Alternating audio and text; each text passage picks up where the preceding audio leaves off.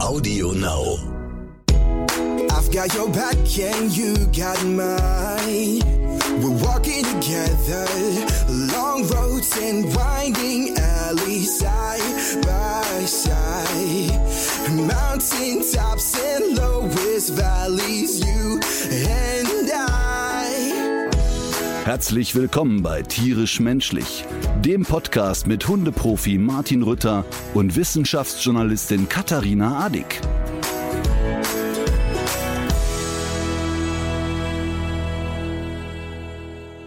Na, Frau Adick? Ja, Wir hatten ja heute schon mal das Vergnügen. Heute Morgen waren wir auch schon virtuell Das stimmt. miteinander verdrahtet. ist dir da, ist dir da was an mir aufgefallen eigentlich? Äh, soll ich irgendein Kompliment machen? Soll ich sagen, du sahst heute Morgen schon so zauberhaft aus? Nee, also ich habe mich gewundert, dass keiner was gesagt hat. Ich bin ja heute Morgen aufgewacht und habe in den Spiegel geguckt und dachte, Pumuckel guckt zurück. Was? Wie hast rote Haare gehabt? Äh, nee, so eine, so eine dicke rote Nase. Ich weiß nicht, was passiert ist. Ich, ist ob das eine allergische Reaktion ist. Äh, ob mich Oder heute, Trinkerin alter Schule? ja, aber so in der Form. Von heute auf morgen. Für die Hörerinnen und Hörer kann ich ja mal kurz erklären. Wir hatten heute Morgen äh, bei uns in der Firma im, im Konferenzraum ein Meeting. Da frönten sechs, sieben Leute so vor sich hin. Wir haben über neue Projekte geredet. Und nur eine Person war auf einer großen Leinwand zugeschaltet. Ja. Und das war Frau Addick. Ja, und ich Frau hatte- Addick hat inzwischen solche Allüren, dass sie äh, überhaupt nicht mehr persönlich erscheinen möchte. dass wir, dass dieser Schuss wird nach hinten losgehen, das ist nur in deiner Welt ein Aufreger, weil wir befinden uns erstens immer noch in einer Pandemie. Das heißt, äh, es war ausgesprochen vernünftig, dass ich zu Hause geblieben bin. Und zweitens hatte ich heute tatsächlich auch noch mal einen anderen Termin. Und da Hürth auch ganz offiziell nicht Köln ist und auch mit einem gewissen Fahraufwand verbunden ist, habe ich mich zuschalten lassen und war deswegen wegen meiner Pumuckel-Situation auch äh, in dem Glauben, dass auf dieser großen neuen Leinwand das ganze Drama so in einem Meter mal zwei auch zu sehen ist. Äh, Nee, aber äh, wenn du jetzt hier äh, das schönreden willst, von wegen du wärst aus pandemischen Gründen zu Hause geblieben, die Wahrheit ist, und das haben wir alle auf der großen Leinwand gesehen, dass die feine Frau Addick sich während der Konkurrenz, äh, Konkurrenz während der Konferenz äh, sich die Nägel gefeilt hat. Die lag da, die Pfeile. Ich habe doch gleichzeitig zugehört. Ich habe ja sogar noch Arns schlechten Witz mitbekommen und kommentiert, sonst hättest du das gar nicht mitbekommen. Oh Gott, Starlüren nennt man das. Aber pass auf, jetzt habe ich für uns zwei Misophoniker habe ich was Schönes. Warte, Oh nein. warte.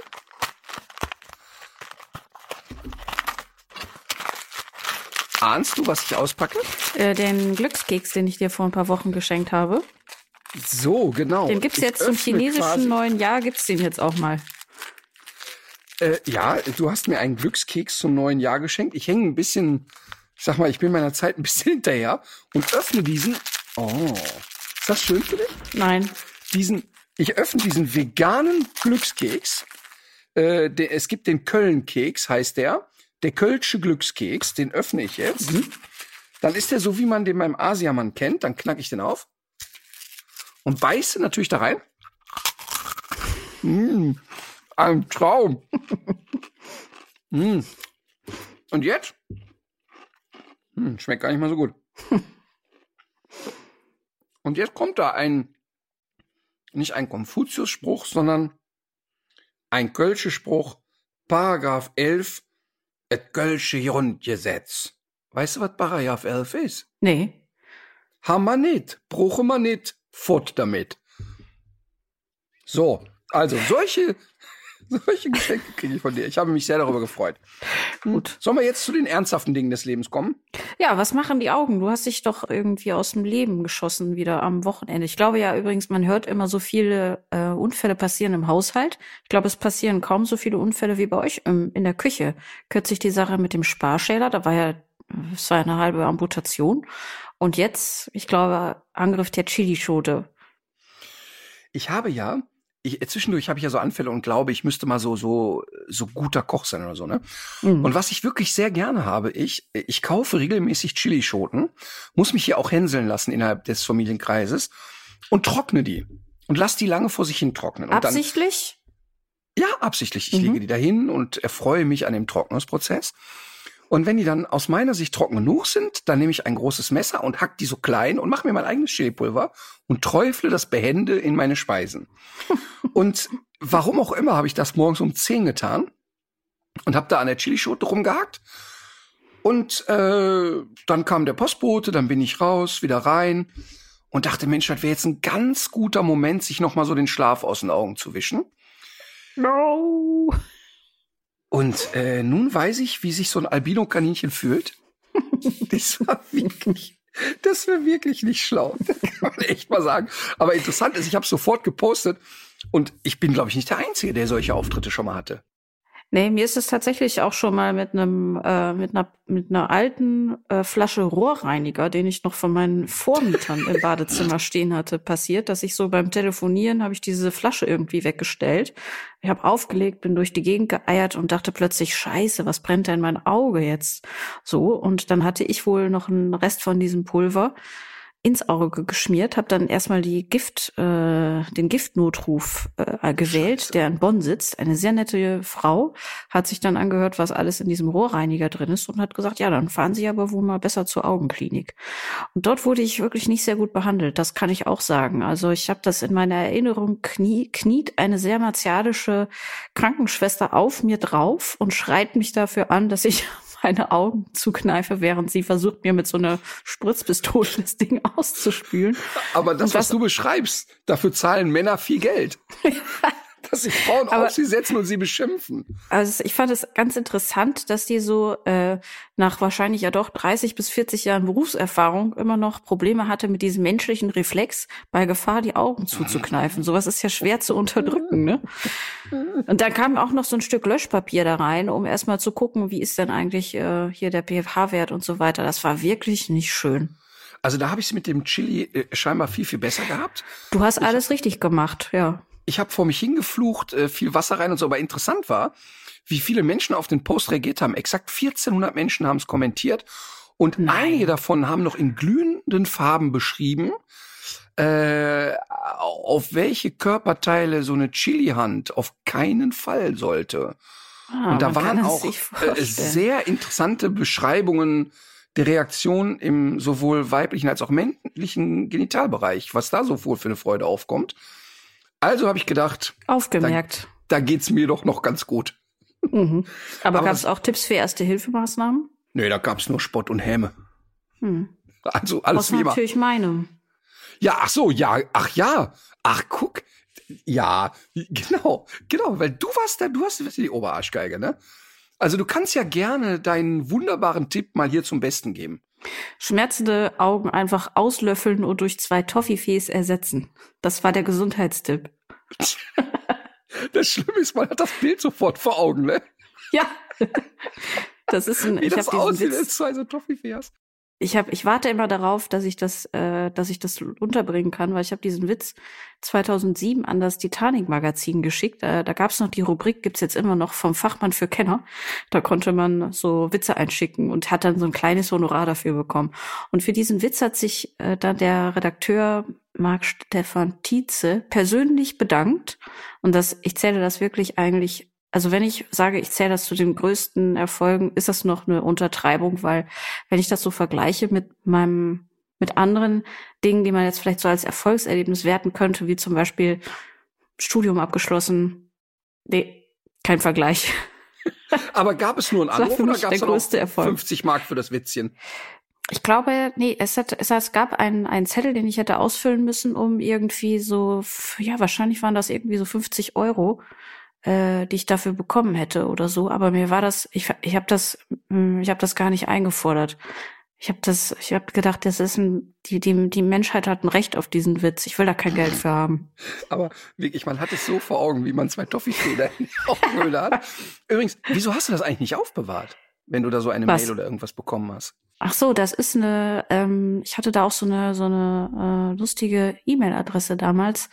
Insekten so groß wie Turnhallen at gmx.de und ich habe leider die Zugangsdaten verloren. Ich weiß, ich komme da nicht mehr dran.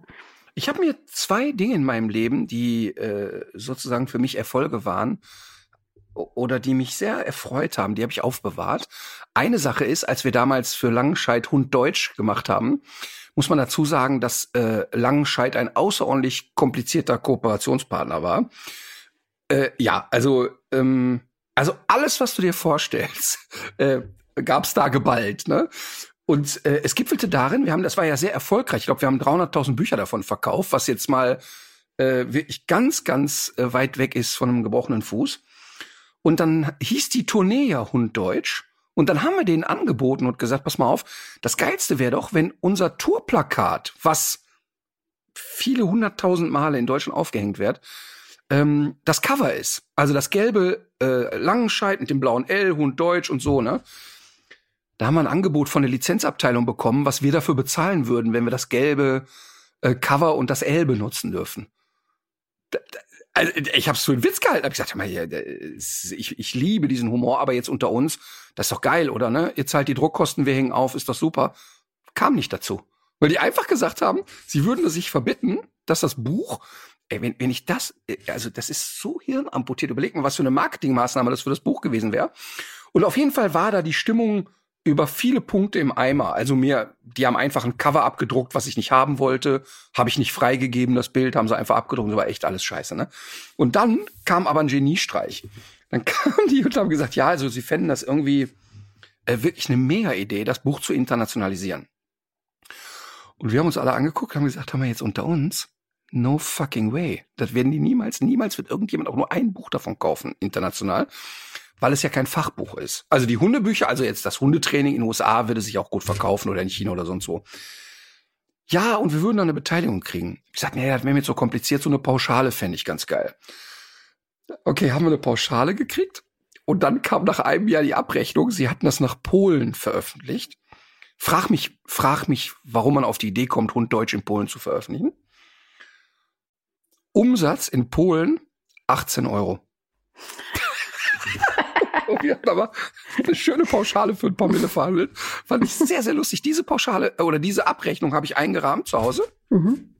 Das ist das eine und das andere ist sehr, sehr rührend. Ich bin ein ähm, seit wirklich von Anfang an ein grün, glühender Uli Stein-Fan gewesen. Also nicht der mhm. Fußballtorwart, sondern der Zeichner, ja. Cartoonist und Autor. Und ich bin ihm nie begegnet. Nie, nie, nie, nie, nie. Und ich habe, äh, meine Schwester und ich, wir haben uns immer gegenseitig Uli Stein und Perscheid äh, hin und her geschenkt. Mhm. Und dann bekam ich aus dem Nichts plötzlich einen handgeschriebenen Brief von Uli Stein. Und ähm, ganz nette Zeilen, so im Sinne von, wir werden uns ja nie persönlich begegnet, aber seit Jahren würde ich ihn so mit den Sendungen und den Büchern erfreuen. Und ähm, der möchte einfach mal Danke sagen. Äh, und der wusste nicht, der wusste auch nicht davon, dass du so Nein. ein glühender Fan Nein, bist. ich hatte Ach. mich nie irgendwo geäußert, sondern der hat mir einfach ein, also keine E-Mail, einen handgeschriebenen Brief. Ja. Und das war so anderthalb Jahre vor seinem Tod und dieser Brief hängt wirklich äh, eingraben bei uns, weil mich das sehr gerührt hat und es war ein wirklich mhm. schöner Moment. Das äh, klar denke ich in dem Moment auch, ach schade, dass wir uns nie begegnet sind, mhm. aber trotzdem war das wirklich sehr schön. Vielleicht war es sogar so schöner. Das, das mag sein. Das mag sein. Übrigens mhm. schön, gutes Stichwort. Die erste Folge von Die Unvermittelbaren ist ja gelaufen. Und ähm, es ist äh, wirklich sehr cool. Wir haben 10,7 Prozent gemacht. Das ist so, wie die Welpen kommen. Also. Mhm. Ah, okay. Ja. Es ist wirklich cool. Wow, ähm, das ist ja super eigentlich, wenn man sich mal überlegt, es gibt keine äh, kleinen possierlichen Hundebabys, sondern ja zwischendurch ja auch ein paar nicht so schöne Bilder, aber. Genau, und um mal in Relation zu setzen, das ach so große Dschungelcamp hat ja nach dem Dschungelcamp gibt's immer noch so, ein, so eine finale Wir treffen uns Show nochmal. Ähm, und die hatten, glaube ich, 9,5 und wir hatten 10,7. Und dann ist das mal eine echte Ansage. Ähm, haben uns alle echt total darüber gefreut und, und noch mehr haben wir uns gefreut, dass die Leute ähm, das Format auch so wertgeschätzt haben. Ich bin ja in mhm. den Pausen äh, habe ich ja gesehen, dass du es auch mitgekriegt hast, war ich äh, ja. dann immer live und habe noch ein bisschen mit den Leuten gequatscht und so. Fand ich wirklich total schön. Übrigens, ich, ich konnte mich leider nicht zuschalten. Ich hatte meine Gurkenmaske schon äh, im Gesicht und aber hast nee, du denn gemerkt? zuschalten. Nee, ich habe immer auf gemerkt. dich draufgeklickt und äh, wenn ich den Defi anklicke, habe ich zur Auswahl, kann ich reinholen. Bei dir kam nix. Mhm. Ist das irgend, vielleicht ist das eine Einstellung. Ich werde das prüfen mit meinem Social Media Team und mit meinen Anwälten. Ja. Wir werden uns da nochmal drum kümmern. Aber vieles im Leben ist eine Frage der Einstellung. Äh, so ist es. Soll es ein kleiner Seitenhieb auf irgendwas werden oder? Nein, nein, auf, nein, auf dein, auf dein technisches Know-how. Ach so, ja. Ach, bislang läuft's eigentlich ganz gut. Bis auf kleine Ausfälle. ähm, was gibt's Neues von Zayak, wollte ich eigentlich fragen. Ach, was gibt's Neues von Zayak? Ähm, Ja. äh, Ich habe also bisher kam nix. Ich habe ja, äh, ich habe ja den Brief vorgelesen, haben wir schon drüber gesprochen, Mhm. glaube ich, in einem Podcast. Mhm. Mhm. Ja. Ähm, es kam seitdem erstmal nichts. Also ich warte ja auch auf ein weiteres anwaltliches Bombardement. Er hatte ja Strafen angedroht. Und ich habe äh, mit den Fingern gewackelt und sagt, äh, sag mal Stopp an der richtigen Stelle. Ähm, bisher kam noch nichts. Also ich bin mal gespannt. Ich, ich, ich meine, ich sag mal so, er ist ja mm, jetzt auch nicht so der schnellste. Ich denke, und, und wenn man das Schreiben des Anwaltes gesehen hat, hat man gesehen, da ist auch nicht so viel Denkgeschwindigkeit beim Anwalt. Da kommt Mhm. vielleicht noch was. Also, das wäre ja putzig. Interessant. Übrigens, interessant war, ich habe, als ich das Video gemacht habe, äh, hat mein Freund Paul Panzer sich bei mir gemeldet. Und äh, die hatte ich ja weitergeleitet. Wirklich Ja. sehr, sehr lustig, dass er dann in seine Rolle als Paul Panzer äh, mir erzählte, so, hier ist Kajak, ich habe noch ein paar Welpen und so. Ne? Das war so lustig. Das wäre eigentlich eine ziemlich witzige Kunstfigur noch für Paul Panzer. So ein dubioser Zuhändler. Ah, ja. Wobei wir jetzt nicht sagen wollen, dass der Zajak dubios ist. Nein, nein. Doch, ich schon. Ah ja, du darfst. Ja, pf, ich weiß nicht, ob ich darf, aber ich bin ja, ich glaube, dass wir in einem freien Land leben und dass man, ähm, ich habe ihn ja nicht ähm, in irgendeiner Art und Weise beschimpft. Also ich habe ja nicht gesagt, der Herr Zajak schläft mit ähm, Faultieren. Das habe ich nicht gesagt an keiner Mhm. Stelle, weil ich das ja auch nicht weiß. Aber also ich, ich vielleicht kann ich es vermuten, aber ich weiß es schlichtweg nicht. Ähm, Ja. Aber darum geht's ja auch gar nicht. Aber ich kann ja durchaus beurteilen, dass die Tiere, die dort gehalten werden, dass es denen zu sehr großen Teilen sehr schlecht geht. Und Gut. äh, das kann ich beurteilen und das darf ich auch sagen. Ja. So, bevor das Eis hier noch dünner wird, äh, ein kleiner Nachtrag zur letzten Folge. Ähm, wir haben ja beim letzten Mal über die Galgos gesprochen und über das, was dort äh, alljährlich zum Ende der Jagdsaison und zum Ende dieser Wettkampfsaison dort stattfindet. Für diejenigen, die sich das, äh, die das diese Folge nicht gehört haben, es geht eben um diese speziellen spanischen Windhunde, die ähm, für Wettbewerbe eingesetzt werden. Und tatsächlich gibt es einen derartige ähm, ja, einen derartigen Ausschuss sozusagen, dass im Jahr 50.000 dieser Tiere umgebracht werden und das auch noch auf häufig extrem martialische Art. Wir wollen das hier alles gar nicht nochmal äh, aufkochen, weil das ja auch wirklich sehr traurige Geschichten sind. Wer sich dafür interessiert, kann die letzte Folge hören. Und mh, der Hinweis, der allerdings häufig kam, war, dass das ja kein Einzelfall ist, sondern dass das auch der Schicksal an, das Schicksal anderer Windhunde ist. Und das stimmt auch. In England und Irland werden ebenfalls jedes Jahr zigtausende Tiere aussortiert und entsorgt. Man kann es nicht anders sagen. Man spricht von einer Greyhound-Industrie, nicht ohne Grund. Allein in Irland kommen jährlich 30.000 Tiere nach. Die Hälfte aller Greyhounds wird schon direkt nach der Geburt umgebracht. Und das Krasse ist, für diesen sogenannten Hundesport gibt es auch noch EU-Subventionen. Wir werden deswegen, ja, wir werden deswegen auch sicher noch mal ganz in Ruhe über das Thema Greyhounds sprechen. Viele Rückmeldungen kamen aber auch von leidenschaftlichen und überzeugten Galgo-Halterinnen, die ähm, die sich auch sehr über das Rasseporträt häufig gefreut haben und ihre Tiere, die da äh, beim Hören rechts und links neben ihnen auf dem Sofa lagen, auch gut wiedererkennen konnten. Und es gab noch einen Tipp vom Verein Tierhilfe Fuerteventura.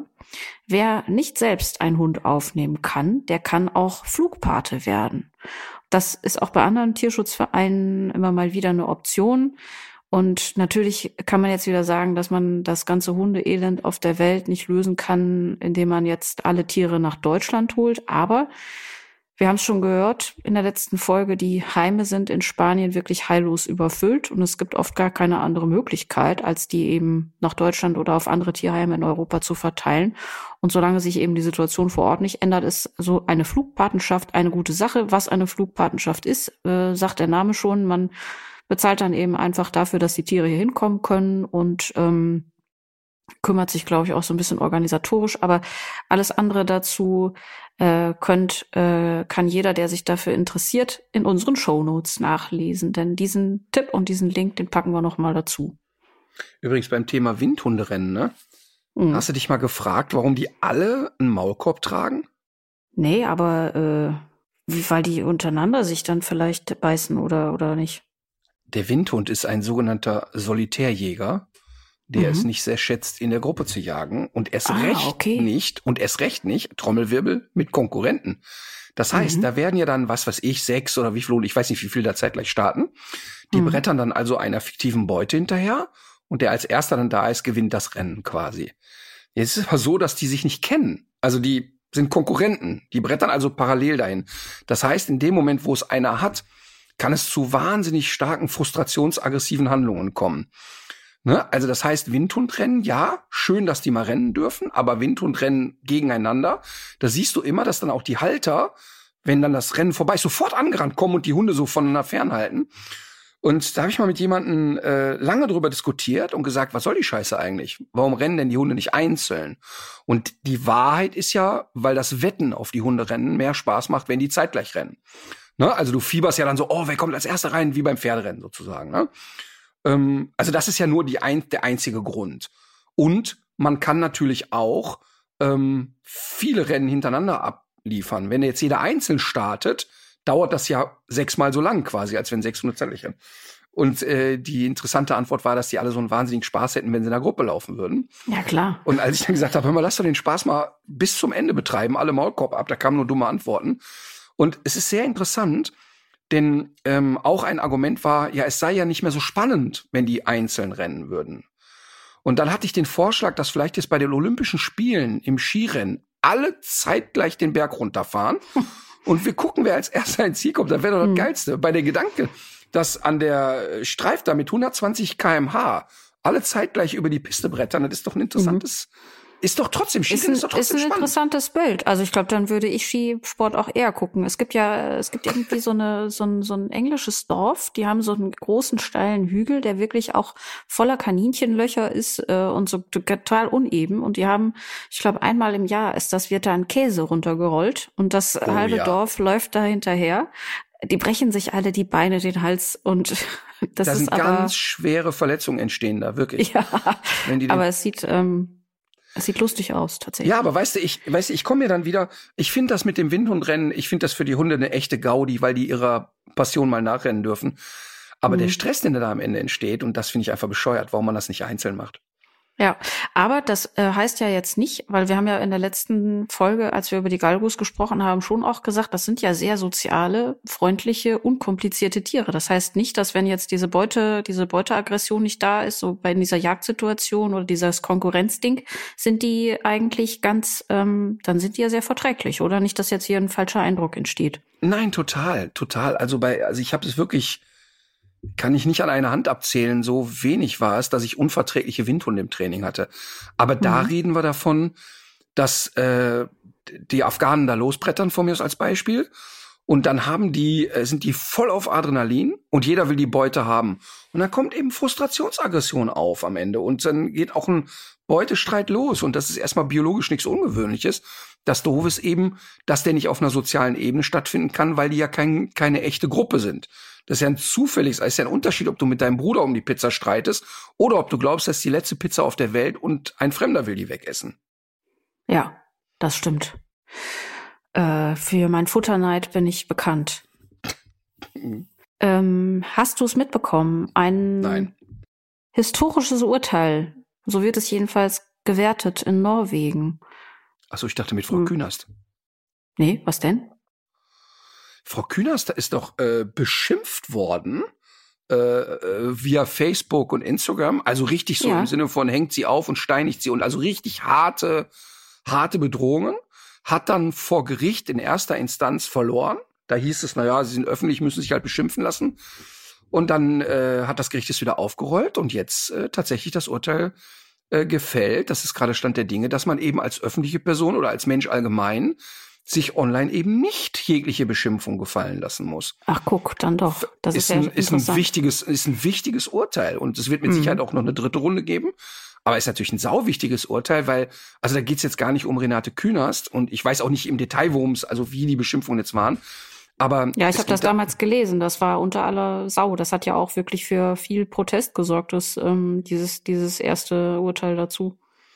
Genau, und, und ähm, dieses Urteil ist eben jetzt aufgehoben worden. Und ich fände das wirklich gut, weil das bahnbrechend wäre, dass es aufhören muss mit, ähm, mit Beschimpfungen und, und wüsten und derbsten äh, Dingen, die da online passieren. Mhm. Gut. Äh, Aber du meintest ein anderes Urteil in Norwegen. Ich meinte ein anderes Urteil, genau. Und zwar hat man die Zucht von äh, englischen Bulldoggen und Cavalier King Charles Spaniels verboten. Äh, und zwar für immer. Zumindest vorerst, denn, da so die Begründung, es gibt momentan keine Cavalier King Charles Spaniel in Norwegen, die man als gesund klassifizieren dürfte. Mega. Und, und deswegen äh, ist es eben unethisch, sie weiter zu züchten. Und das, das Gleiche gilt äh, für die englische Bulldogge entsprechend. Da, also ich kann mich jetzt darüber freuen. Ich muss aber natürlich jetzt auch direkt fragen. Das heißt also, die norwegische Regierung geht davon aus, dass die Möpse in Norwegen kerngesund sind und die darf man weiter züchten.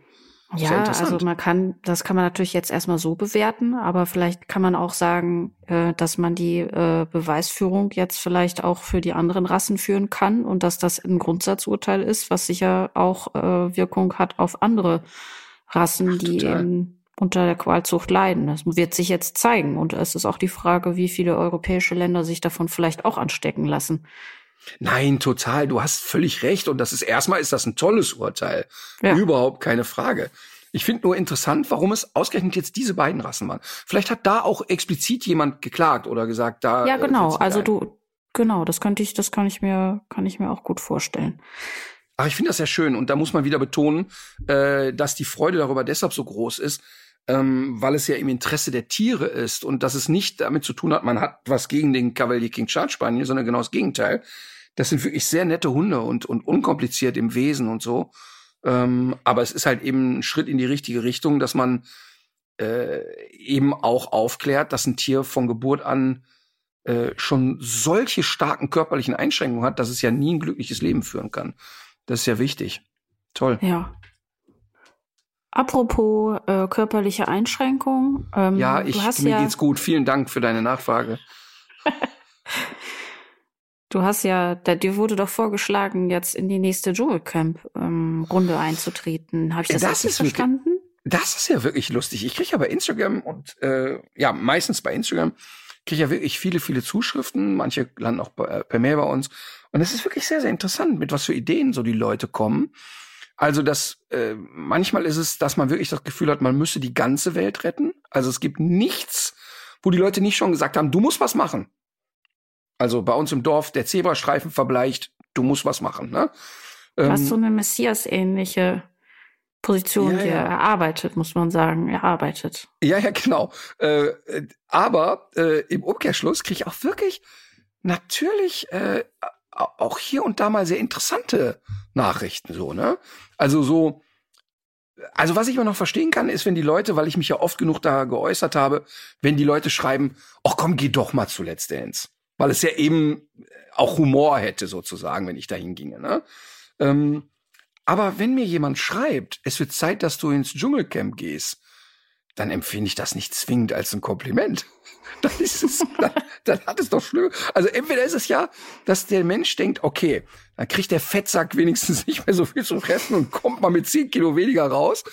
Das ist vielleicht eine Sache.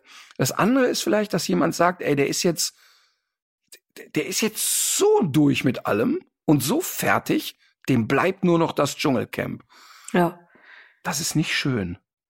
Und für welche Variante hast du dich jetzt entschieden? Äh, ich denke, dass es ein, ein gehässiger Mensch ist, der sagt, der Typ ist echt am Arsch und abnehmen sollte er auch. Also auf ins Dschungelcamp. Was müsste denn passieren, damit du, äh, damit du das tun würdest? Ähm, ich habe äh, mich das tatsächlich schon mehrmals gefragt, weil wir auch ähm, mehrmals so intern, also jetzt nicht in der Firma ernsthaft darüber geredet haben, sondern mit Freunden.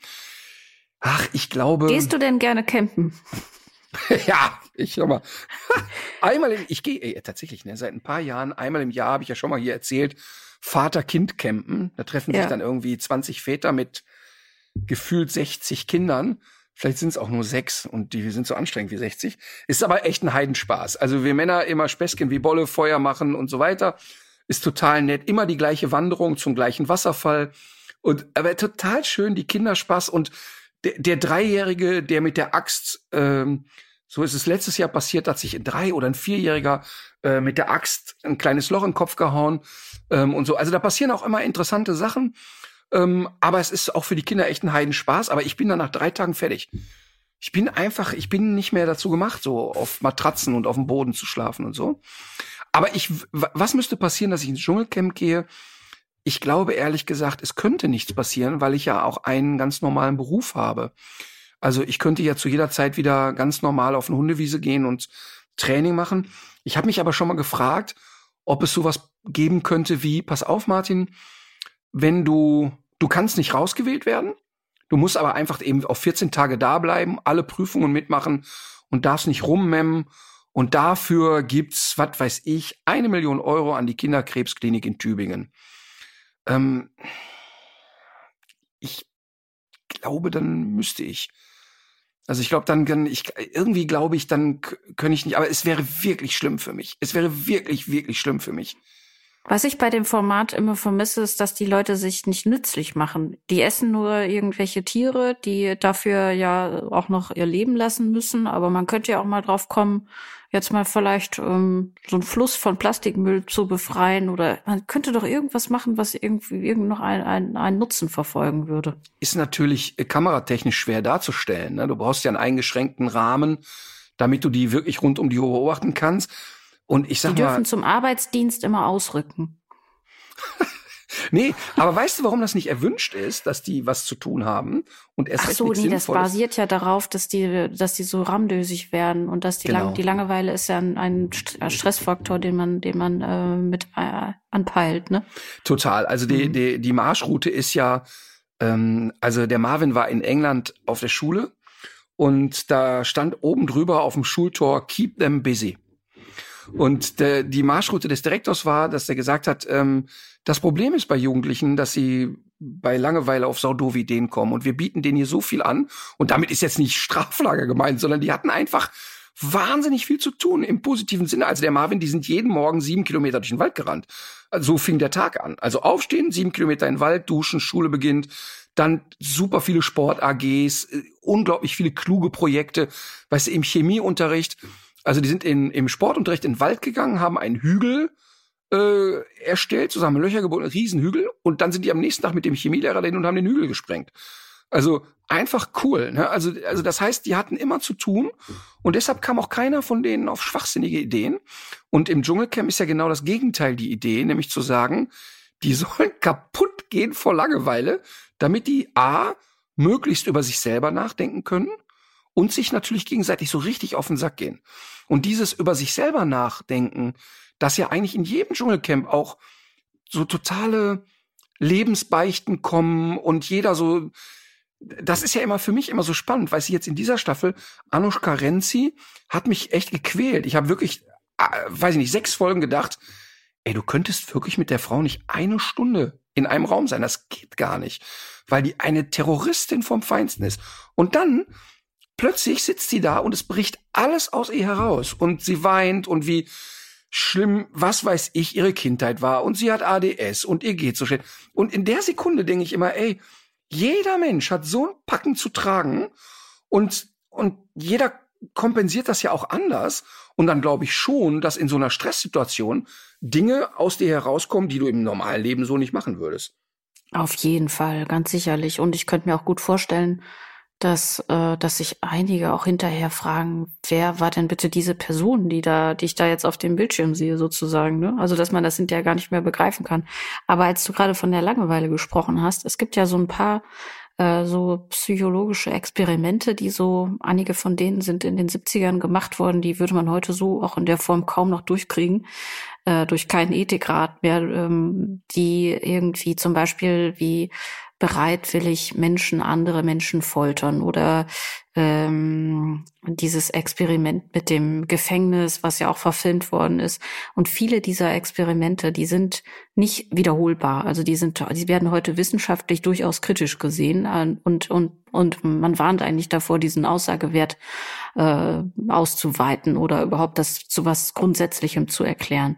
Aber es gibt so ein Experiment, äh, was ich immer wieder sehr kurios finde, ist, du ähm, du, du, du hast einen Menschen mit einem Knopf in einem Raum und dieser Mensch weiß, wenn ich auf diesen Knopf drücke, dann bekomme ich einen schmerzhaften Stromschlag.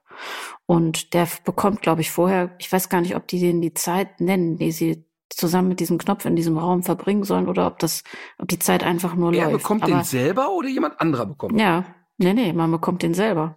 Und ganz viele Probanden halten es nicht mal irgendwie drei Minuten aus und ballern auf das Ding auf. Die wissen genau, was passiert.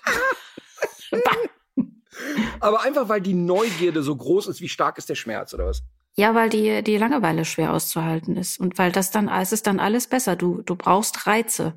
Und da ist man, das ist wahrscheinlich auch eine Persönlichkeitssache. Man macht solche Studien ja immer mit ganz vielen Menschen, um so einen gewissen Durchschnittswert äh, zu berechnen, weil es da ja auch ein Spektrum gibt. So, aber ich habe kürzlich in so einer Wissenschaftsshow gesehen, da hat man dieses Experiment nochmal nachgestellt und der Proband äh, sollte 30 Minuten in diesem Raum verbringen und man sieht dann, wie der aufsteht, wie der sich die Schrankwand anguckt und dann immer wieder zu dem Knopf guckt, wie er sich wieder hinsetzt und sich wahrscheinlich dann gerade daran erinnert, dass das ja weh tut, dann guckt er wieder hin. Und so nach zwei Minuten haut er drauf und tut sich natürlich auch weh. Aber das ist doch verrückt, ne? dass der Mensch. Die menschliche Natur. Ja. Ich sag's dir. Die Neugierde und den Wunsch nach Beschäftigung. Und was ich immer höre beim Dschungelcamp, das ähm, würde kein Tier machen, ne? Ich, also ich glaube es jedenfalls nicht, weil wir sind uns ja in vielen Dingen ähnlich, aber ich naja, kann mir nicht ist, vorstellen. Naja, die Frage ist, ein Tier wird es zumindest nicht wiederholen, ne? Der haut einmal drauf, kriegt einen Schmerzimpuls, ein zweites Mal nicht. Wie ist das denn da bei den Menschen? Ja. Hauen die auch ein zweites Mal drauf?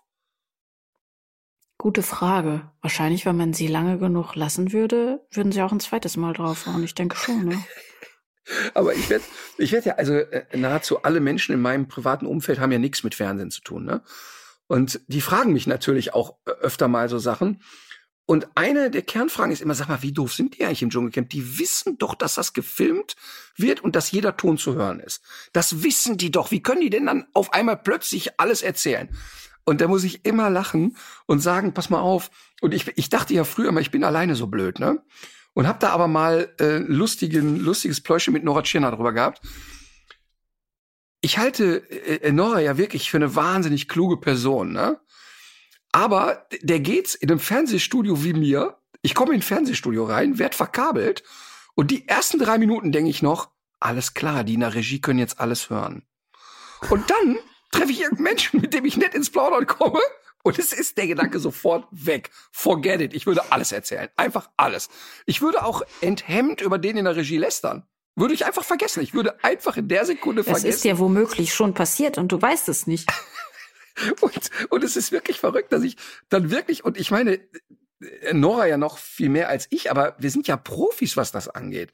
Und trotzdem, es ist so menschlich, dass die da sitzen. Ja, die wissen, dass sie gefilmt werden und ja, sie wissen, dass sie ein Mikro umgehängt haben. Aber trotzdem, das vergeht so schnell. Der Gedanke vergeht so schnell. Und bei mir ist es eben, wenn ich gut drauf bin in so einem Studio und das ist ja bei mir meistens der Fall. Da komme ich sofort in so eine Blödsinn-Mach-Stimmung, so eine Plauderlaune. Oder wie oft habe ich schon ähm, in der Sendung gesessen und saß mit dem Paul da und habe gesagt, hör mal, Paul, wenn es gleich losgeht, dann machen wir das und das. Wir haben uns gegenseitig angestiftet für irgendeine Scheiße. Und dann kam sofort aus der Regie, hör mal, nur zur Info, das können wir so nicht machen. Wir hören das. Und, und dann hast du wieder drei Minuten, ach scheiße, hören ja alle. Fünf Minuten später ist das wieder vorbei. Und das ist echt menschlich. Also und vor allen Dingen, wenn die Schlecht da Schlecht organisiertes Verbrechen. Ja, und vor allen Dingen die im Dschungel stehen ja dann noch unter diesem ganz starken emotionalen Druck. Dieses, du musst jetzt hier abliefern, das ist eine Riesenchance für dich, das ist für viele ja auch die letzte Chance. Und dann kommt diese Traurigkeit, ich vermisse meine Familie, dann kriegen die einen Brief von zu Hause und so. Also das ist psychologisch schon ein sehr spannendes Phänomen. Ähm, das Einzige, was mich wirklich an dem Format total nervt, ich habe da ich verstehe das mit dem ganzen Scheißdreck fressen nicht und die Tiere gegessen werden. So. Das ist für mich eben auch so der überflüssigste Teil daran. Aber mhm. das ist eben auch so ein bisschen Brot und Spiele. Die Leute mögen zusehen, wie der Ekel so entsteht. Tja, So, apropos äh, Tiere essen. Also ich dachte, ähm, apropos Ekel, kommen wir doch zu Katzen, oder? Im Rasseporträt heute ein Hund, der spätestens seit Paris Hilton ein handfestes Imageproblem hat, allerdings zu Unrecht, denn äh, sein Charakter ist eigentlich ähm, ganz einnehmend. Das ist eigentlich ein ganz witziger, selbstständiger, selbstbewusster Hund. Und äh, die müssen auch gar nicht so diesem Klischee vom Handtaschenhündchen entsprechen. Die Rede ist natürlich vom Chihuahua. Dieser kleine Hund stammt aus Mexiko, wie der Name schon äh, nahelegt, wiegt zwei bis drei Kilo und ist ein sogenannter Gesellschaftshund. Das heißt nicht, dass er Klavier spielen kann, Gedichte rezitiert oder Witze erzählt, aber er wurde eben nie auf eine bestimmte Aufgabe hingezüchtet, sondern hat sich eben einfach als verträglicher, äh, geselliger Familien- und Begleithund erwiesen. Ähm, die Geschichte des Chihuahua finde ich sehr interessant. Also sein Vor, der Urvorfahre ist ja sogar noch auf die Maya-Zeiten äh, zurück zu datieren. Also unglaublich, unglaublich lange gibt es diese Art von Hühnchen schon. Und damals wurden sie von einigen südamerikanischen Völkern auch durchaus für bestimmte Riten, äh, ich sag mal, genutzt. Man hat diese Tiere auch verzehrt, aber man hat auch in diesen Zeiten davon Zeugen einige äh, Zeichnungen hat man auch schon sie für ihre Qualitäten als Gesellschaftshund und Begleithund geschätzt. Man sieht das tatsächlich, dass die den heutigen Chihuahuas äh, noch recht ähnlich sehen, jedenfalls den Chihuahuas, mit denen man es nicht so zuchttechnisch übertrieben hat. Wir haben das Thema eben schon gehabt. Äh, der äh, Chihuahua sieht heute zuweilen wirklich auch oft wie eine ganz bizarre Karikatur eines kleinen Hundes. Also die Augen treten so ein bisschen aus dem Schädel hervor, die stehen auch sehr weit auseinander, äh, sehr ungesunde Körperhaltung, schiefe Zähne. Und natürlich liegt das wieder daran, dass man es mit diesem Kindchenschema übertrieben hat. Das heißt, der Kopf, der Schädel ist sehr stark gewölbt, die Schnauze ist sehr kurz, die Zähne passen fast nicht mehr rein, was eben zu Fehlstellungen, aber auch zu anderen Zahnproblemen führt. Häufig ist der Chihuahua auch gar nicht mehr dazu in der Lage, auf normalem Weg seine Jungen zu bekommen, sondern muss die mit äh, im Wege eines Kaiserschnitts zur Welt bringen. Ähm, was auch noch sehr häufig vorkommt, ist eine offene Fontanelle. Das heißt im Klartext, dass der Schädel nicht zusammengewachsen ist, sondern ein Stückchen offen steht. Und das führt auch immer wieder dazu, dass bestimmte Verletzungen, die jeder Hund mit einer normalen Schädelplatte wegstecken würde, dann tödlich enden. Ein Herzfehler gehört auch in diese lange Liste der Erbkrankheiten, der oft auch erst spät erkannt wird. Meist ist das Herz dann schon vergrößert, was zum Beispiel zu vermehrtem Hecheln, Husten und zunehmender Schlappheit führt. Und deswegen sollte man den Chihuahua regelmäßig auch bei einem Tierarzt vorstellen. Und jetzt frage ich dich, was ist der Chihuahua für ein Hund? Wie oft und wofür ist er im Training? Und wie findest du diese Hunderasse? Also, ähm, zunächst mal zu der offenen Schädeldecke. Ähm, denn das ist das, was ich so Wahnsinn finde, mal unabhängig von den ganzen anderen Gebrechen, für die Zuhörer und Hörerinnen, die das jetzt noch nie so gesehen haben. Wenn du dir ein neugeborenes Baby, ein Menschenbaby auf den Arm nimmst, dann siehst du, dass es sozusagen mitten auf dem Schädel einen kleinen Spalt gibt. Da ist nur. Ja, das macht mich immer sehr nervös, wenn ich das sehe. Total und auch zu Recht. Und da sieht man halt mhm. die Haut drüber gespannt und du kannst tatsächlich auch Bewegungen darunter sehen. Ähm, äh, und wenn du da so vorsichtig drüber streichelst, merkst du auch Knochen, Knochen, Haut, Lücke, Knochen, Knochen. Ähm, bedeutet, diese, dieser Teil des Schädels wächst erst noch im Laufe der nächsten Monate zusammen. Wenn du dir jetzt vorstellst, dass beim Chihuahua teilweise die Köpfe so unproportioniert gewachsen sind oder gezüchtet sind, dass diese Fontanelle nicht schließt, heißt das im Klartext, wenn du aus Hüfthöhe einen Tennisball auf den Kopf dieses Hundes fallen lässt, kann das mit tödlichen Verletzungen enden. Und das ist natürlich alleine das, dafür gehören Menschen auf den Scheiterhaufen, die sowas machen. Das ist wirklich, das finde ich so schlimm und so furchtbar, ne? Dass mich das ja, wirklich richtig kirre macht. Es, also das ist, äh, ich, das ist, äh, das ist eine derartige Bankrotterklärung auch, dass man solche, solchen Formen der offensichtlichen Qualzucht kein Ende bereiten kann. Wenn ich's wäre, wenn ich so einen Hund hätte oder ich wäre irgendwie verantwortlich für so ein Tier, ich würde ihm, glaube ich, einen Helm aufsetzen. Ja. Ich hätte also, oder? Ja. erstmal, erstmal würdest du den aus der Zucht herausnehmen, damit ein Hund mit diesem Defekt nicht noch weiter gezüchtet wird. Mhm. Und da geht der VDH ja jetzt inzwischen hin und sagt, also der Chihuahua muss ein Mindestgewicht oder eine Mindestgröße haben, damit er überhaupt zur Zucht zugelassen wird. Eben um zu vermeiden, dass er noch kleiner und kleiner und kleiner, weil ich ja teilweise auf Chihuahuas treffe, die dann im ein Kilo Bereich liegen. Also ähm, wo du sagst, das hat dann wirklich nichts mehr mit Hund zu tun. Also nicht, also nicht wegen der Größe nicht, sondern weil der Hund einfach nicht mehr stabil ist. Ähm, und jetzt kommt eben genau das Thema. Von Hause aus ist der Chihuahua an sich nämlich ein sehr menschenzugewandter und wahnsinnig verschmuster, netter Hund. Und wenn du 20 Chihuahuas triffst, siehst du 19 Hysteriker. Die kläffen, die beißen, die, und ganz ehrlich, also mindestens die Hälfte der Chihuahuas, die bei mir im Training waren, und wir haben garantiert schon sechs, sieben, acht allein bei Hundeprofi gezeigt, haben die Leute angerufen, weil sie gesagt haben, ich kann ihn nicht anfassen, der beißt mir sofort in den Finger, der beißt mir in die Nase, der verbeißt sich in mein Gesicht, der ist gar nicht hochzuheben, der ist alles eine Katastrophe. Und diese ganz häufige Unverträglichkeit mit Artgenossen, dieses, die sehen einen Hund und sofort bricht die Hysterie los, hat in aller Regel damit zu tun, dass sie gar nicht von Babyalter an einen gesunden Sozialkontakt haben können, weil sie sich nie normal entwickeln können. Das heißt, der Chihuahua-Welpe kommt in die Welpengruppe, dann hat der Welpentrainer noch keine Ahnung, der Welpe wiegt ein Kilo, der Bernardiner kommt vorbeigelaufen, patscht einmal drauf, hat wehgetan, komplette Sozialisierung abgeschlossen, Chihuahua sagt, Hund tut weh. Dann passiert das noch zwei, dreimal. Irgendwann beißt der Chihuahua zurück und merkt, oh, guck mal, selbst der Bernardiner-Welpe geht weg. Also, was lernt er? Aus einer defensiven Aggression wird eine Offensive. Mit anderen Worten, sobald ich einen anderen Hund sehe, flippe ich vollkommen aus in der Hoffnung, ich krieg den vertrieben. Dasselbe mit Menschen. Null, null Körpersprache, Kommunikation wird beachtet das Internet ist voll mit bescheuerten Videos und da ist so ein so ein Affe, der den ganzen Tag sich immer mit seinem Chihuahua zeigt, wo du siehst, der Hund hat immer die Ohren angelegt, die Stressfalten und dann beißt er immer wie bescheuert um sich und der Typ lacht sich kaputt, weil dieser Chihuahua so deformierte Zähne hat, dass er auch keinen ernsten Schaden anrichten kann. Also dieser eine Chihuahua, ne? Ähm, ich habe aber Chihuahuas kennengelernt, die schwere Gesichtsverletzungen bei Menschen hervorgerufen haben. Das heißt, bei dem Hund kommt noch hinzu, dass er aufgrund seiner körperlichen Defizite eigentlich gar nicht am sozialen Leben teilnehmen kann. Und das ist wirklich traurig, weil im Kern sind diese Hunde, und ich habe natürlich auch ein paar ganz tolle kennengelernt, sind die eigentlich so von der Grundstruktur total menschenzugewandt und total nett mit Menschen und haben auch voll Bock, mit Menschen zu schmusen und sind auch lebhaft und agil im Training super, machen im Training super mit Apportiergenies, kannst du mit Suchspiele machen und, und, und, und, und. Und umso bitterer ist das natürlich, dass viele Menschen, die einen solchen Hund haben, auf all das gar nicht achten und sagen, ich habe ja bewusst diesen kleinen Hund, damit ich den ganzen Tag mit mir rumschleppen kann. Und dann hat es zur Folge, Hund ist nicht vernünftig sozialisiert, hat körperliche Probleme und rennt einfach den ganzen Tag nur noch hysterisch rum und verkriecht sich dann auch irgendwann gerne in der Tasche.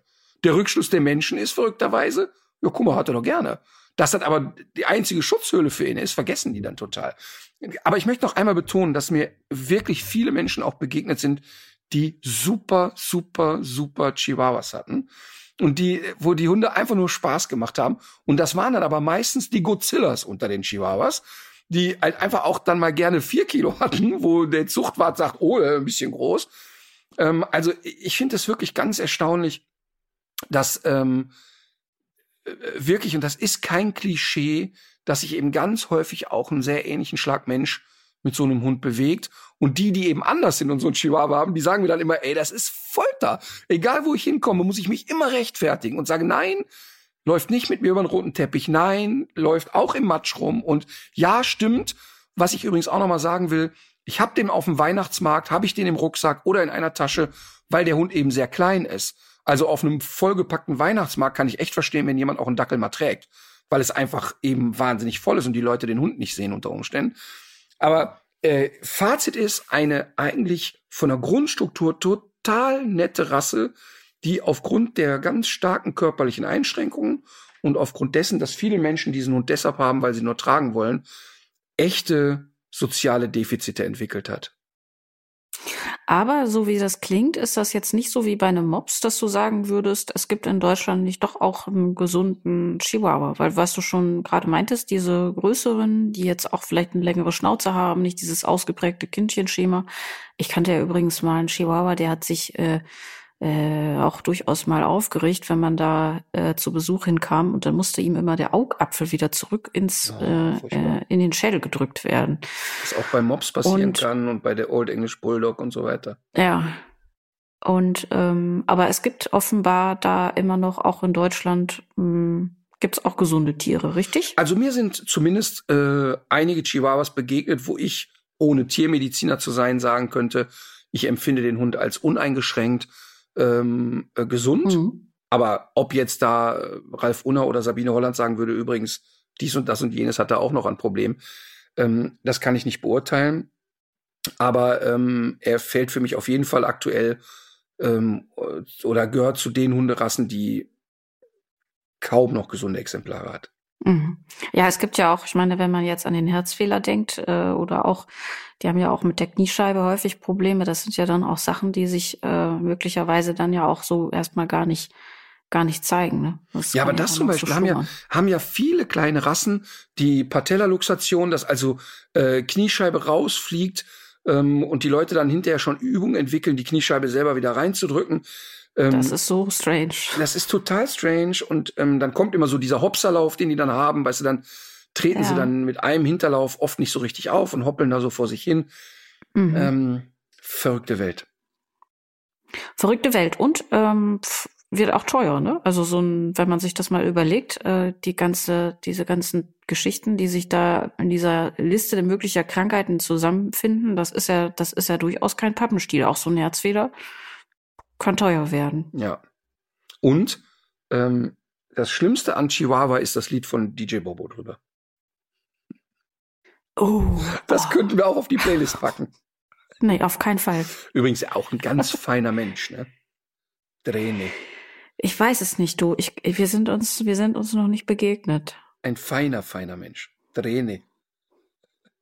Also ich kann nur sagen, dass einige meiner äh, Tourjungs auch mit ihm auf Tour waren und Ja. wirklich aus tiefster Seele äh, von ihm schwärmen. Und wirklich sagen, Ach, toller Chef, toller Typ, äh, voller Profi und ähm, äh, bisschen irritierende Musik und Tanzmoves. Ähm, aber auch das ist ja Geschmackssache. Aber als Mensch muss wirklich ein sehr feiner Kerl sein. Ich, ich bin ihm nie begegnet, aber ich kenne Menschen, die ich bei Trost finde, die sagen, er ist echt ein feiner Kerl. mhm. Also Gut. Also komm, da packen wir es doch auf die Liste. Nee. Du kennst doch gar keinen. Doch, doch, DJ Bo hat ein Lied gemacht, das heißt Chihuahua. Und nun zu etwas völlig anderem. Unsere Rubrik. Diese Überleitung, Dinge, die die ne? Hundewelt diese Überleitung, braucht. die hört sich an, als hätten wir was weggeschnitten. Dass du einfach aus dem Nichts sagst so und nun das völlig andere. Oh Mann, ey.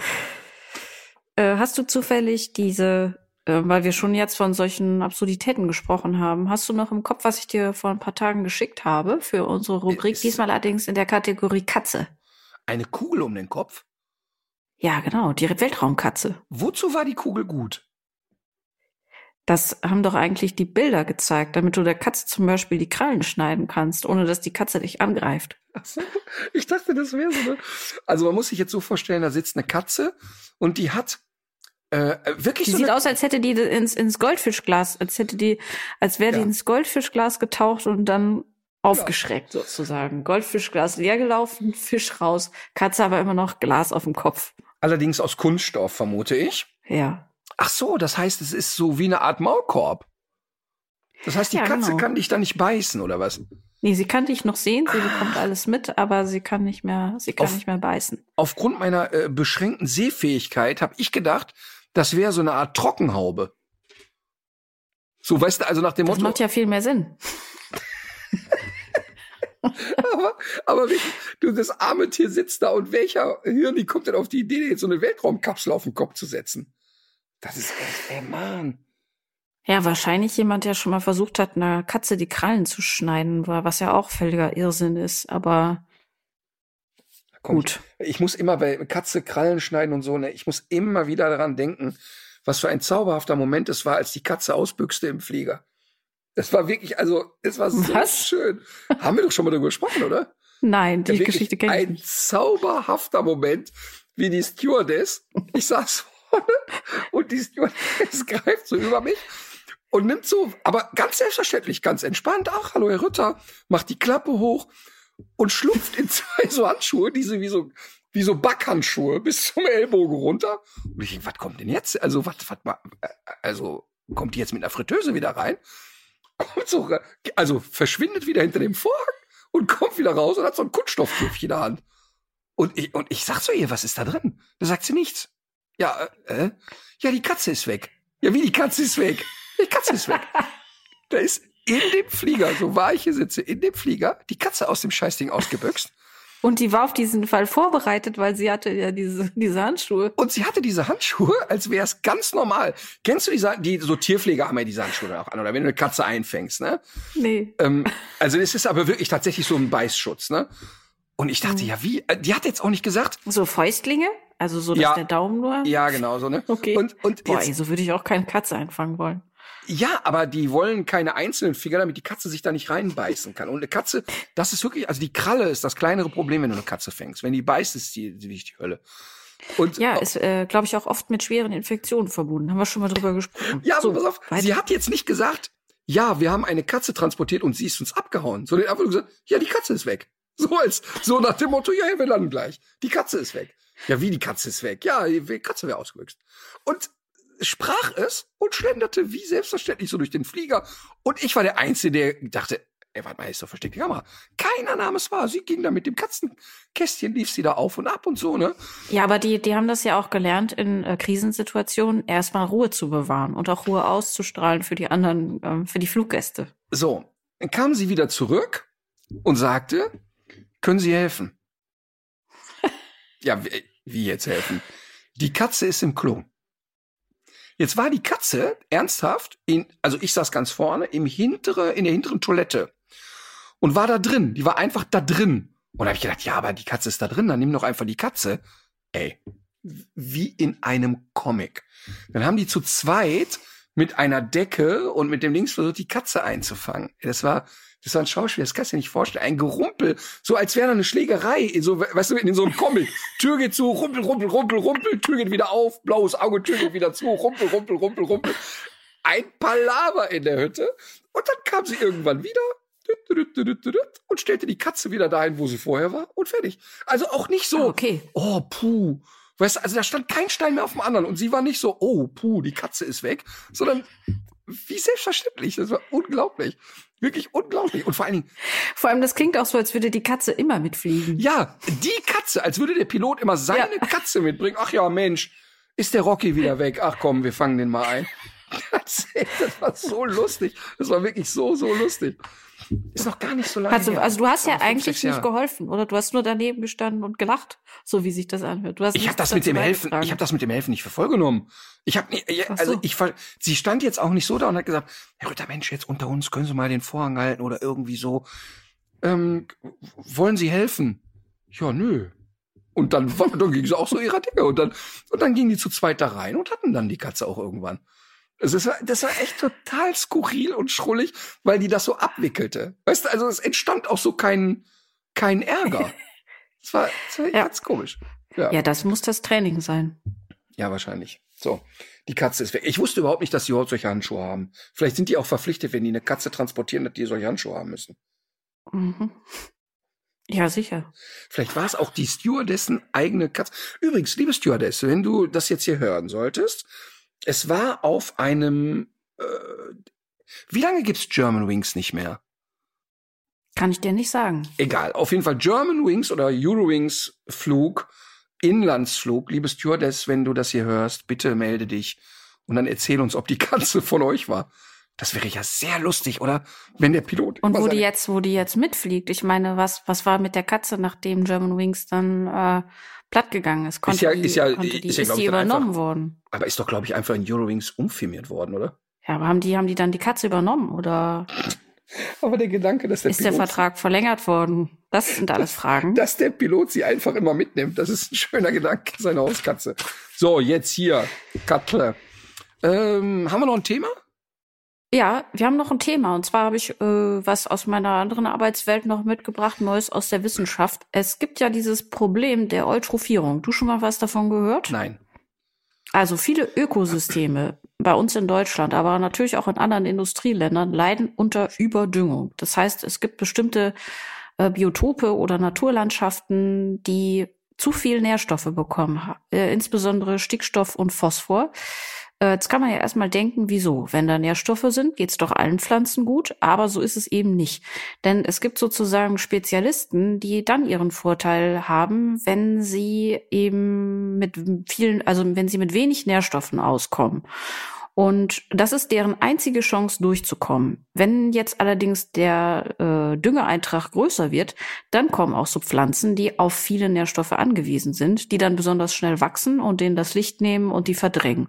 Und das führt dazu, und das ist ein Problem, was eigentlich so ein bisschen unsichtbar gerade ist das so eine kleine ökologische Katastrophe, die gerade abläuft, dass überall dieselben Arten wachsen. Man kennt das vielleicht, wenn man früher in den Wald gegangen ist und jetzt in den Wald geht, dass zum Beispiel Blaubeeren, dass die nicht mehr so häufig sind, dass alles eigentlich durch Brombeeren überschattet sind, ist. Also es führt eigentlich dazu, dass du überall dieselben Pflanzen antriffst. Und das kann ja, das leuchtet sicher jedem schnell ein, dass das nicht gut ist. Und jetzt haben Forscher in Gent festgestellt, dass sogar Hundekot dazu beiträgt. Also jetzt könnte man erstmal, jetzt könnte man erstmal meinen, das kann doch eigentlich nur so ein Tropfen auf den heißen Stein sein. Aber die haben das äh, rund um die belgische Stadt Gent mal untersucht und die haben eben verschiedene Modelle dafür gehabt. Also die haben das jetzt nicht immer abgewogen, was da tatsächlich gelandet, gelandet ist an Hinterlassenschaften. Aber es gibt so Modelle, mit denen die das dann eben äh, zusammenrechnen. Und da gibt es natürlich auch ein Spektrum. Das heißt, es muss jetzt nicht der denkbar krasseste Fall sein. Aber tatsächlich kann man zu dem Schluss kommen, dass gerade in diesen stadtnahen äh, Ökoschutzgebieten, ähm, dass das da doch ein wirklich relevanter Eintrag ist und dass diese äh, dass, dass, dass, dass das aber weniger ist, wenn die Hunde zum Beispiel an der Leine gehen ich fand das ganz interessant. Das heißt jetzt ja nicht, dass man mit seinem Hund nirgendwo mehr hingehen darf oder, oder dass mich, man das jetzt immer. Warte mal, ja. nur für mich zum Verständnis. Das heißt, die These ist, wenn der freilaufende Hund öfter mhm. in den Wald kackt, führt es dazu, dass dort Monokulturen sich eher durchsetzen? Also, wir stellen uns jetzt vielleicht irgendwie keinen Wald vor, sondern vielleicht mal so eine kleine Magerwiese, wo so kleine Blümchen zu Hause sind, mhm. die es nicht mehr so oft gibt, einfach weil die nur dort konkurrenzfähig sind, wo es wenig Nährstoffe gibt, weil das, damit können die nämlich um. Sobald jetzt der Nährstoffeintrag höher wird, dann kommen andere Pflanzen auch ganz gut da zurecht. Pflanzen, die schneller wachsen und denen das Licht mhm. wegnehmen. Und das ist jetzt, betrifft aber jetzt natürlich nicht Verstehe. nur dieses eine Pflänzchen, sondern vielleicht auch das Insekt, was auf dieses Pflänzchen spezialisiert ist. Und so eine ganze Kette von Wechselwirkungen, wie sie eben typisch für Ökosysteme sind. Aber weißt du, was ich manchmal spannend finde? Dass es wissenschaftliche Studien gibt und, und äh, Dinge erforscht werden, die meine Oma schon vor 40 Jahren einfach gesehen hat. Also meine Oma, äh, inzwischen darfst du und sollst ja nirgendwo mehr eine Ente füttern, ne? Ähm, ja. Weil auch die Ente und die Überpopulation der Ente dazu führt, dass so viel Kot in dem See landet und eben genau das passiert, mhm. was du gerade beschrieben hast. Mhm. Meine mhm. Oma hat vor 45 Jahren mir schon gesagt, hört auf, die Enten zu füttern. Die scheißen alles voll. Zitat wörtlich. Die scheißen alles voll. Dann kippt der See um. Ja. Das, ihre Formulierung war, der See kippt um. Ja, richtig. So, wenn die Ruhrpott-Oma die ihr ganzes Leben in einem Kittel mit einem Kartoffelschäler verbracht hat, weiß, Enten füttern nicht schlau, weil zu viel Scheiße, ja. der See kippt um. Da frage ich mich, warum wir das heute immer noch nicht wissen und eine wissenschaftliche Studie brauchen. Ja, es geht ja, es ging ja in diesem Fall ging es ja tatsächlich so ein bisschen mal darum, das so zu quantifizieren, um zu gucken, ob das überhaupt wirklich so eine solche Auswirkungen haben kann. Und man muss dazu sagen, nach all dem, was man doch jetzt mittlerweile über deine Oma weiß, war deine Oma ja auch wirklich eine besonders kluge Frau. Das äh, ist auch genetisch. Äh, das hat bei uns, aber das wurde bei uns rezessiv vererbt. Das ist bei ihren Kindern übersprungen worden und justament bei den ja. Enkeln wieder aufgeschlagen. Nein, aber nein, was ich aber eigentlich sagen will, deshalb sage ich das so provokativ. Ich erlebe das ganz oft. Ähm, ich finde das manchmal so schade. Ich habe mich da jetzt lange mit Marvin, meinem ältesten Sohn, darüber unterhalten. Ne? Und der Marvin ist ja nicht Digital Native. Also der Marvin ist ja auch noch erstmal ohne Smartphone auf die Welt gekommen. Und der nutzt das natürlich auch, aber der hat da wirklich ein außerordentlich differenziertes Verhältnis dazu. Also der nutzt zum Beispiel das Smartphone deutlich disziplinierter und weniger als ich. Und findet so den ganzen Instagram-Kack und so, da ist der völlig raus, ne? Und, und ähm, der findet, dass so alles so schnelllebig ist, macht ihm immer Sorge. Und, und vor kurzem haben wir uns noch darüber unterhalten, dass er sagt, es würde ihm Sorge machen, dass das unheimlich kluge Wissen von älteren Menschen ähm, verloren geht. Also zum Beispiel ist er mit seinem Opa, mit Opa Manfred, ähm, regelmäßig in den Wald gegangen, um Pilze zu sammeln. Und das hat er wirklich geliebt, also wirklich, wirklich geliebt. Und dieses Wissen von Opa Manfred weitergegeben zu bekommen, der ihm sagt, guck mal, den kannst du essen, den nicht. Da findest du die dicksten, da findest du keine. In der Jahreszeit musst du gar nicht los. Ist für den ein sehr, sehr schönes Erlebnis, was der auch seinen Kindern weitergeben wird. Und ich finde wirklich, und deshalb eben das flapsige Beispiel, der See kippt um, dass man aufpassen muss, dass man nicht alles verkompliziert, sondern auch mal die Alten fragt. Weißt du, manchmal denke ich natürlich, boah, jetzt kann er auch mal die Schnauze halten in seinem Alter, ne? Also zu dem Thema sollte er jetzt wirklich schweigen und der ist wirklich nur noch scheel. Aber trotzdem ist so dieses Wissen von alten Menschen, was früher in alten Schriften verfasst wurde oder ähm, das Wissen um den Zweiten Weltkrieg und so weiter und so fort, irgendwie finde ich das ein spannendes Thema, dass ein 22-jähriger junger Mann sich den Gedanken macht, es sorgt mich, dass Wissen alter Menschen verloren geht. Finde ich irgendwie schön. Ja, finde ich auch. Und das ist ja auch äh, Spiel, äh, geht ja, da geht's ja auch wieder so ein bisschen in diese Richtung äh, Großmutterhypothese. Also diese, äh, die Tatsache, dass früher die Generationen so zusammengelebt haben, so wie das ja heute zum Beispiel noch so bei Orca-Gruppen und so weiter ist, das war ja ein Überlebensvorteil, gerade weil dieses Wissen so geteilt wurde und auch gerade weil so eine emotionale Verbindung aber auch dabei. Wir haben ja neulich mal drüber gesprochen. Es gab ja jetzt auch wieder diese Studie, dass Großeltern empathischer mit ihren Enkelkindern sind als mit den eigenen Kindern.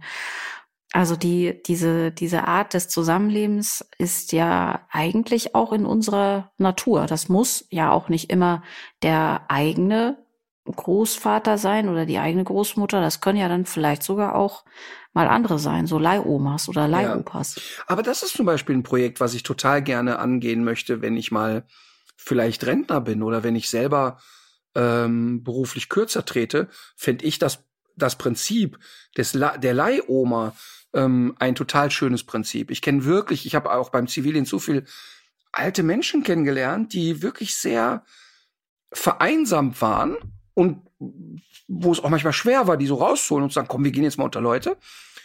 Und genauso viele alleinerziehende Mütter oder Familien, die total froh gewesen wären, wenn es eine Vernetzung gäbe zwischen dem eigenen Kind und der fremden Oma, die also was vorliest, eine Geschichte erzählt, etwas bastelt, Handarbeiten macht und solche Sachen.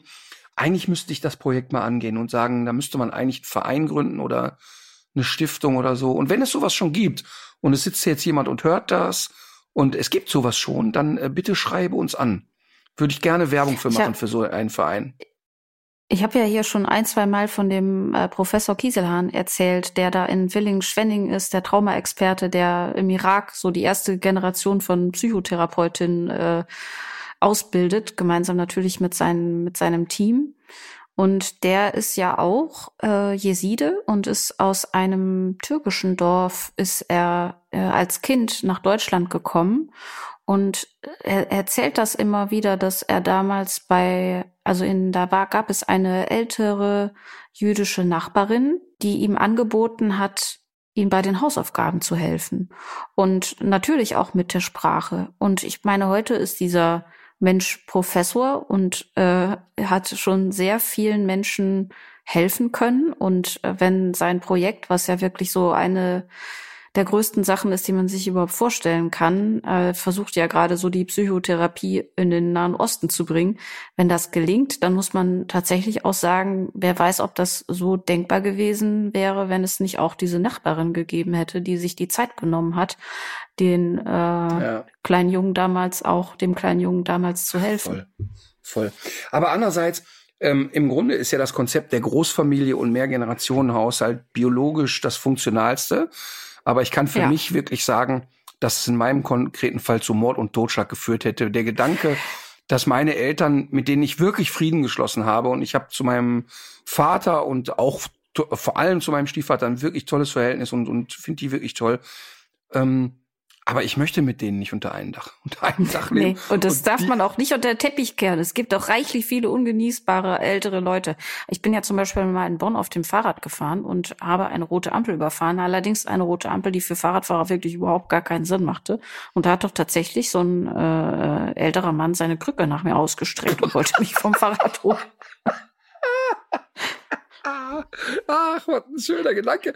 Jetzt stell mal vor, ne? Was? Jetzt stell mal vor, die Krücke landet in den Speichen, du fällst vom Fahrrad tot. Ja. Einfach tot. Ja, wie lustig wäre das, ne? Und dann sagt der so, siehst du, hast du jetzt davon. Siehst du, ja. Ja, aber sie ist Rot gefahren. Ich habe ja, das zum Beispiel muss man auch mal sagen, ne? Ich habe ja viel mit Menschen zu tun, äh, gehabt und da habt es auch immer noch, die Behinderungen haben. Ne? Und da muss man auch mhm. mal sagen, ne, es gibt auch unter Behinderten verdammt große Arschlöcher. Ähm, ja. Also das ist, äh, wäre wirklich diskriminierend zu glauben, dass man jeden Behinderten in Watte packen muss. Kann ich mich erinnern, wir hatten, ähm, als ich so 18 war, gerade Führerschein hatte, gab es bei uns im Ort einen Rollstuhlfahrer, dass das Denunzianten Arschloch vor dem Herrn war. Der fuhr immer mhm. äh, durch Hochheide, durch diesen kleinen Ort und machte einfach rund um die Uhr Fotos von Falschparkern und schickte die ans Ordnungsamt. Und äh, Ach so, denke, aber waren das solche, die ihm den Weg abgeschnitten haben? Nein, es war einfach ein Wenn die vor der abgesenkten Bordsteinkante geparkt haben. Einfach ein blödes Arschloch war das. Ja. Also, also ja. wirklich ganz schlimm. Ganz schlimm. Gut. So. Haben wir das auch. Genau. Apropos blödes Arschloch, äh, jetzt kommt mein Tipp des Tages. Mhm. Nein, äh, also natürlich nicht blödes Arschloch, sondern ähm, äh, der Holländer, ne? Wenn der Deutsch. An sich? Ja, und wenn der Deutsch spricht, klingt das ja immer einfach nur schön, ne? Ja, wir haben uns schon öfter darüber ausgetauscht. Es ist auch Musik in meinen Ohren. Total. Und ich finde, es ist auch schön, als wenn er seine eigene Sprache spricht. Holländisch ist nur dann schön, wenn Kaya Jana Holländisch spricht. Aber er kann natürlich kein Holländisch, aber man ist da fest im Glauben, dass es Holländisch sei. Dann ist es wirklich sehr schön. Und zwar möchte ich den Podcast empfehlen. Alles gesagt heißt dieser Podcast. Und der geht, äh, wenn es schlecht läuft, auch mal sechs Stunden. Es wird ein Gast empfangen und der Gast entscheidet, wie lange es geht. Der Gast kann einfach ein vorher vereinbartes Stichwort sagen. Wenn er das sagt, endet der Podcast. Ähm, Ulrich Wickert war dazu Gast und hat aus Versehen nach zwölf Minuten das Wort gesagt. Ähm, ja. äh, man hat es ihm dann aber doch mal erklärt. Und da äh, in dieser Folge alles gesagt war zu Gast, es ist schon, glaube ich, von 2019, der äh, Wissenschaftsjournalist Bas Kast. Und äh, Bas Kast hat, das Buch möchte ich auch direkt empfehlen, ein zauberhaftes Buch geschrieben, das heißt Der Ernährungskompass. Und der Ernährungskompass ist das Fazit aller wissenschaftlichen Studien zum Thema Ernährung. Und Bas Kast hatte vorher Bücher geschrieben über Hirnforschung, über Flirten, über Psychologie, immer sehr, sehr fundierte Bücher, aber sehr launig kann man unglaublich gut lesen, kann man gut zuhören. Und der Ernährungskompass ist auch wirklich gut verständlich geschrieben. Aber in dem Buch, äh, in dem Podcast, ähm, hört man ihn halt einfach dreieinhalb Stunden sprechen. Er kriegt Fragen äh, gestellt und beantwortet sie. Und es ist das Unterhaltsamste, was man sich überhaupt zum Thema Ernährung vorstellen kann. Total charming, total nett. Also ich fasse nochmal zusammen. Was ich empfehlen möchte, ist zum einen das Buch von Bas Kast, der Ernährungskompass. Aber noch viel schöner und unterhaltsamer ist die Folge des Podcastes Alles gesagt, Zeit Online sozusagen, wo Bas Kast zu Gast ist. Wirklich zauberhaftes Stück äh, Podcast. Alles klar. Wir haben ja eben schon über das Thema Überdüngung gesprochen und es gibt dazu ein wirklich sehr empfehlenswertes Stück von meiner Kollegin Anne Prieger, die bei WDR 5 in dem Format Story Quarks über das Problem Stickstoff gesprochen hat. Das, das Stück heißt Stickstoff Mangelware im Überfluss Und es ist eben so, dass die Erde dieses riesige Problem hat, was aber noch immer reichlich unterbelichtet ist und zu einem riesigen Artensterben auch mit beiträgt gerade.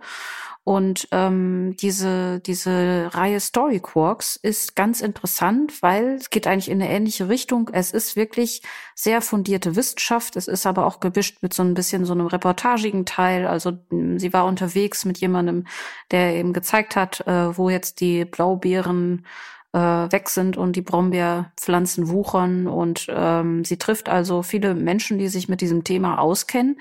Und das ist sehr weit entfernt von dieser didaktischen Herangehensweise, die in dem Wissenschaftsjournalismus Wissenschaftsjournalismus lange an der Tagesordnung war, sondern das ist wirklich sehr mehr mehr so am Erleben und am Storytelling ähm, äh, äh, interessiert, äh, angelehnt. Also man macht sich Gedanken darüber, wie kann man diese Geschichte auch schön erzählen. Da wird mit Geräuschen, Atmos, äh, Musiken gearbeitet und es ist eine sehr entspannte, zurückgelehnte Art, wie das alles so erzählt wird. Ich kann das wirklich nur sehr empfehlen, wer sich für dieses Thema interessiert. Stickstoff, Mangelware im Überfluss, Story Quarks WDR 5 oder Podcast, überall wo es Podcasts gibt. So, dann komme ich mit guter Musik. Außer, dass wir natürlich das Lied äh, von DJ Bobo, das Lied Chihuahua, empfehlen möchten. äh, kommt. Ja, das, das, das lassen wir drin. Wir packen es nur nicht auf die Liste. Man kann ja trotzdem mal rein. Es ist sehr lustig.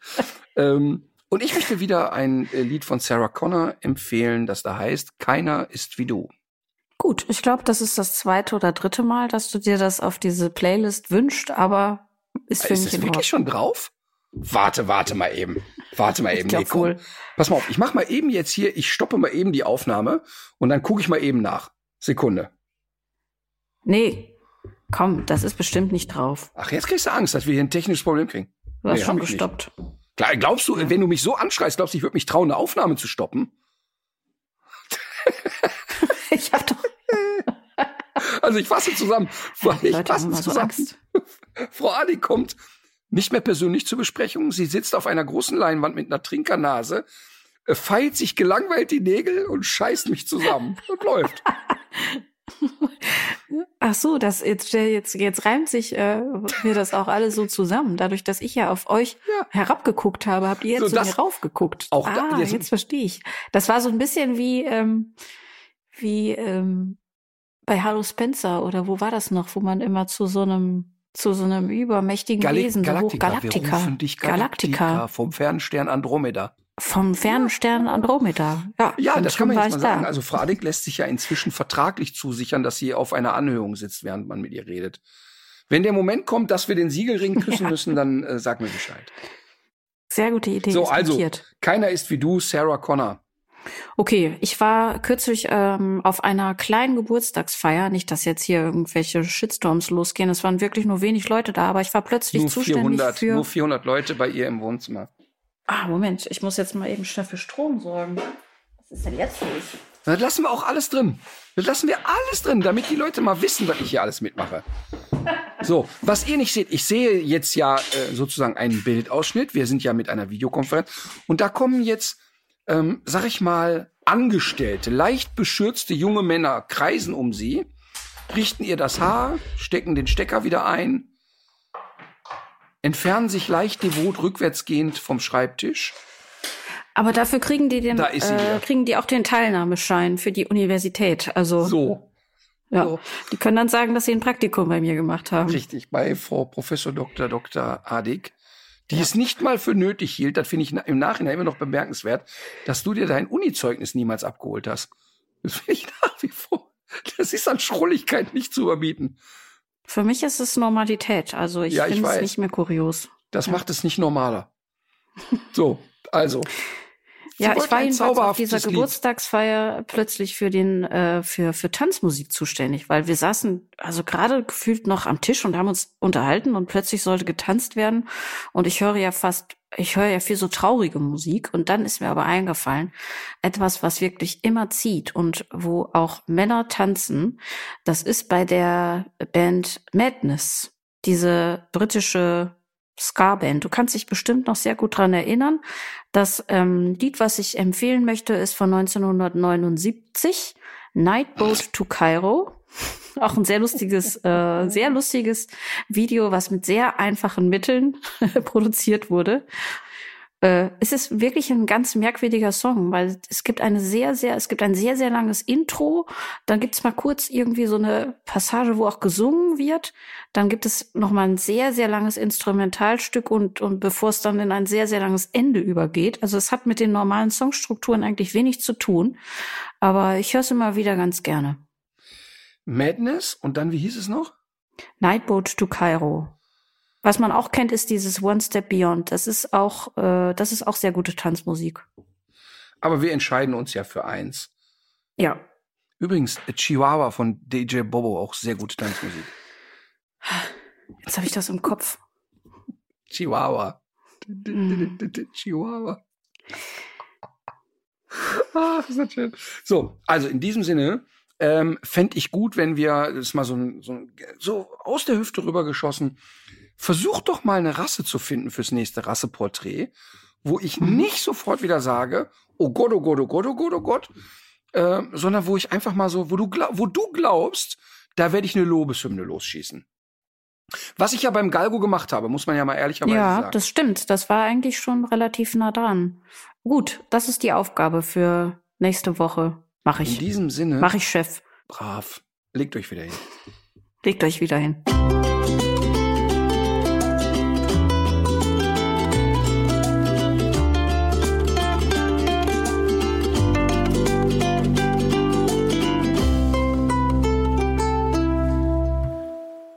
So Leute, das war's jetzt mit tierisch menschlich. Aber damit ihr die Zeit zur nächsten Folge gut überbrücken könnt, haben wir hier noch einen Podcast-Tipp für euch. Hallo, hier ist Martin Tietjen vom Let's Dance Podcast. Jeden Samstag darf ich ja gemeinsam mit einem ehemaligen Star der Show oder einem Profi die Geschehnisse der Shows bequatschen und euch ganz exklusiv hinter die Kulissen von Let's Dance mitnehmen. Wer hat überrascht? Wer ist rausgeflogen? Wer sind die Profitänzer und Tänzerinnen? Und warum, um alles in der Welt, guckt der Lambi eigentlich immer so grimmig? Das alles gibt's jetzt hier bei Let's Dance, der Podcast, ganz exklusiv nur für euch bei Audio Now. Audio Now.